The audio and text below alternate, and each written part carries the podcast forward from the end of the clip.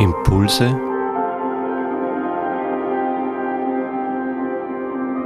aus der Pfarrgemeinde Hallstatt Obertraum.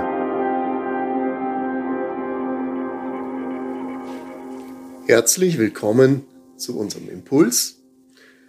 Wir begehen heute den dritten Sonntag in der Fastenzeit, in der Passionszeit oder auch Leidenszeit, wie sie genannt wird, mit Jesus im Garten von Gethsemane.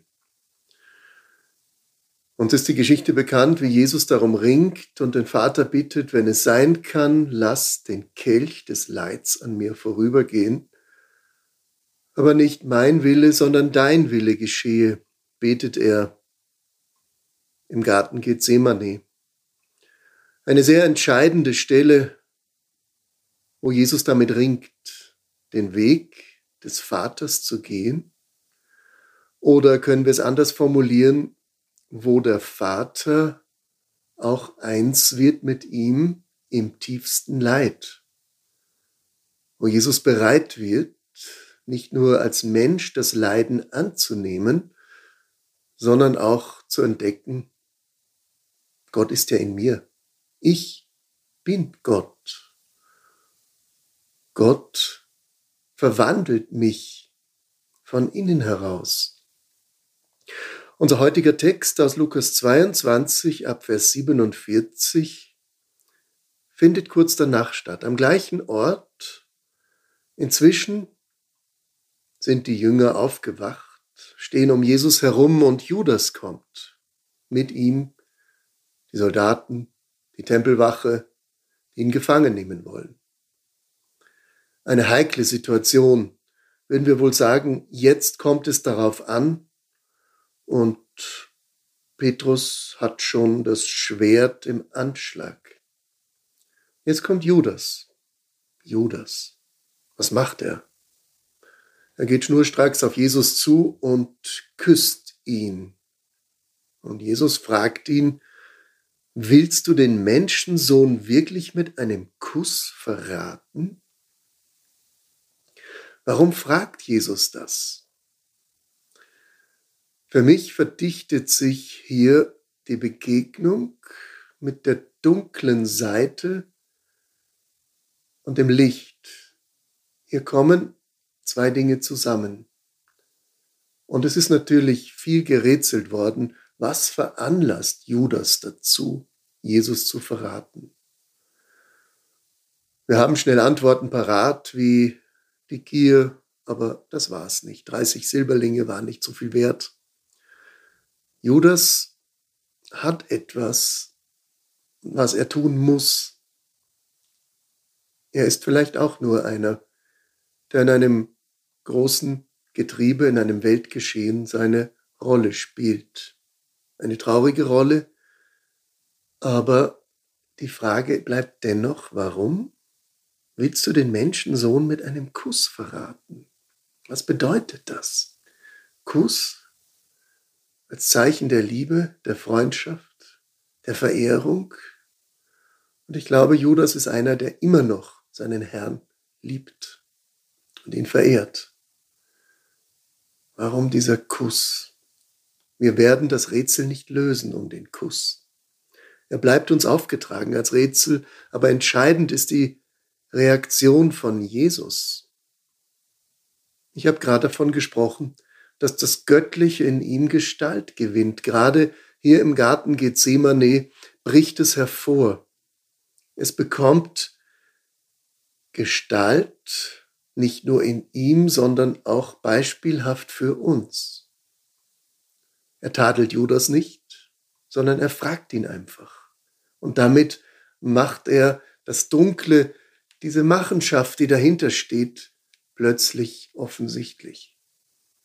Es wird der Verrat als solcher erkenntlich. Und darum heißt es auch, jetzt verstanden die Jünger erst, was Judas vorhatte. Nun, Petrus hat sein Schwert in der Hand und er fragt zwar kurz vorher, was sollen wir tun? Machen wir ein Gemetzel? Und schon schlägt er los. Er wartet gar nicht auf Jesu Antwort. das Göttliche in Jesus hat eine andere Antwort parat. Aber Petrus schlägt zu. Er haut mit dem Schwert drein und schlägt dem einen Knecht das Ohr ab. Die Antwort Jesu steckt ein Schwert zurück. Und die Kraft Jesu ist unglaublich, weil er in Gott ruht und das Göttliche in ihm mächtig ist. Er heilt das Ohr des Knechts. Gerade dieses Bild macht in dem ganzen Wirrwarr, in dem kriegerischen Getöse, in dem Gegeneinander aufbegehren, in dem Losschlagen plötzlich eine Szene.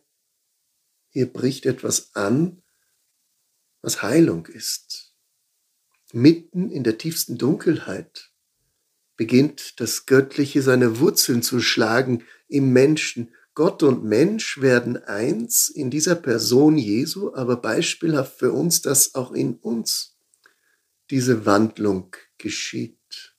Nicht mehr zuhauen, reinschlagen, sondern heilen an der Front, mitten im Kampf. An den Nächsten richtet sich nun die Frage von Jesus. Warum kommt ihr jetzt mit Schwertern und mit Äxten und wollt mich hier im Dunkeln in der Nacht gefangen nehmen? Bin ich denn ein Verbrecher? Ihr hättet mich den ganzen Tag im Tempel festnehmen können. Dort war ich, wehrlos. Warum habt ihr es nicht getan? Und dann fügt er hinzu, jetzt ist eure Stunde gekommen und die Finsternis tritt ihre Herrschaft an. Warum sagt Jesus das? Weil er hindurch muss durch diese Finsternis. Ohne Finsternis wäre das Licht nicht etwas Besonderes, was uns leuchtet. Und wenn ich jetzt auf den Namen des Sonntags komme, wie dieser dritte Fastensonntag heißt, nämlich Oculi, lateinisch, das heißt so viel, meine Augen sehen stets auf den Herrn. Dann ist genau hier dieser Ansatz, wir schauen nicht auf das Finstere, sondern wir wenden unseren Blick auf den Herrn in der Dunkelheit. Er steht uns vor Augen. Und das ist wohl der Schlüssel auch, der uns gegeben ist. Das Leid, die Dunkelheit, die Finsternis zu besiegen im Kern schon. Keine Macht kann dieser Kraft etwas anhaben. Meine Augen sehen stets auf den Herrn. Schau auf ihn. Nämlich in jedem Leid, was dir zugefügt wird und in jeder Beleidigung, in jedem Verrat, in jeder Enttäuschung nicht auf das Dunkle zu starren, sondern die Auferstehung zu suchen und schon zu sehen. Das kommende Licht, was hereinbricht, zu erwarten. Das ist für mich ein Bild von Freiheit. Ein Sieg über den Tod, über die Mächte des Dunklen. Meine Augen sehen stets auf den Herrn. Ich erwarte das Licht, das kommt. Ich hänge mich nicht auf in dunklen Gedanken, in Zorn, in Hass, im blinden Zuschlagen. Nein, die Finsternis tritt ihre Herrschaft an, aber diese Herrschaft ist begrenzt.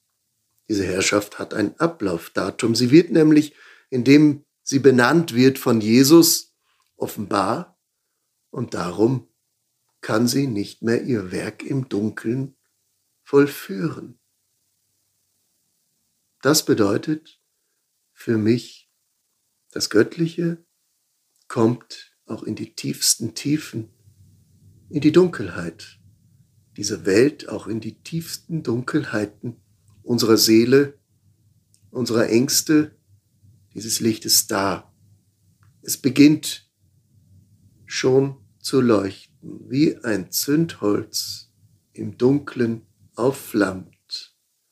Und plötzlich mein Leben in das Licht der Auferstehung hüllt.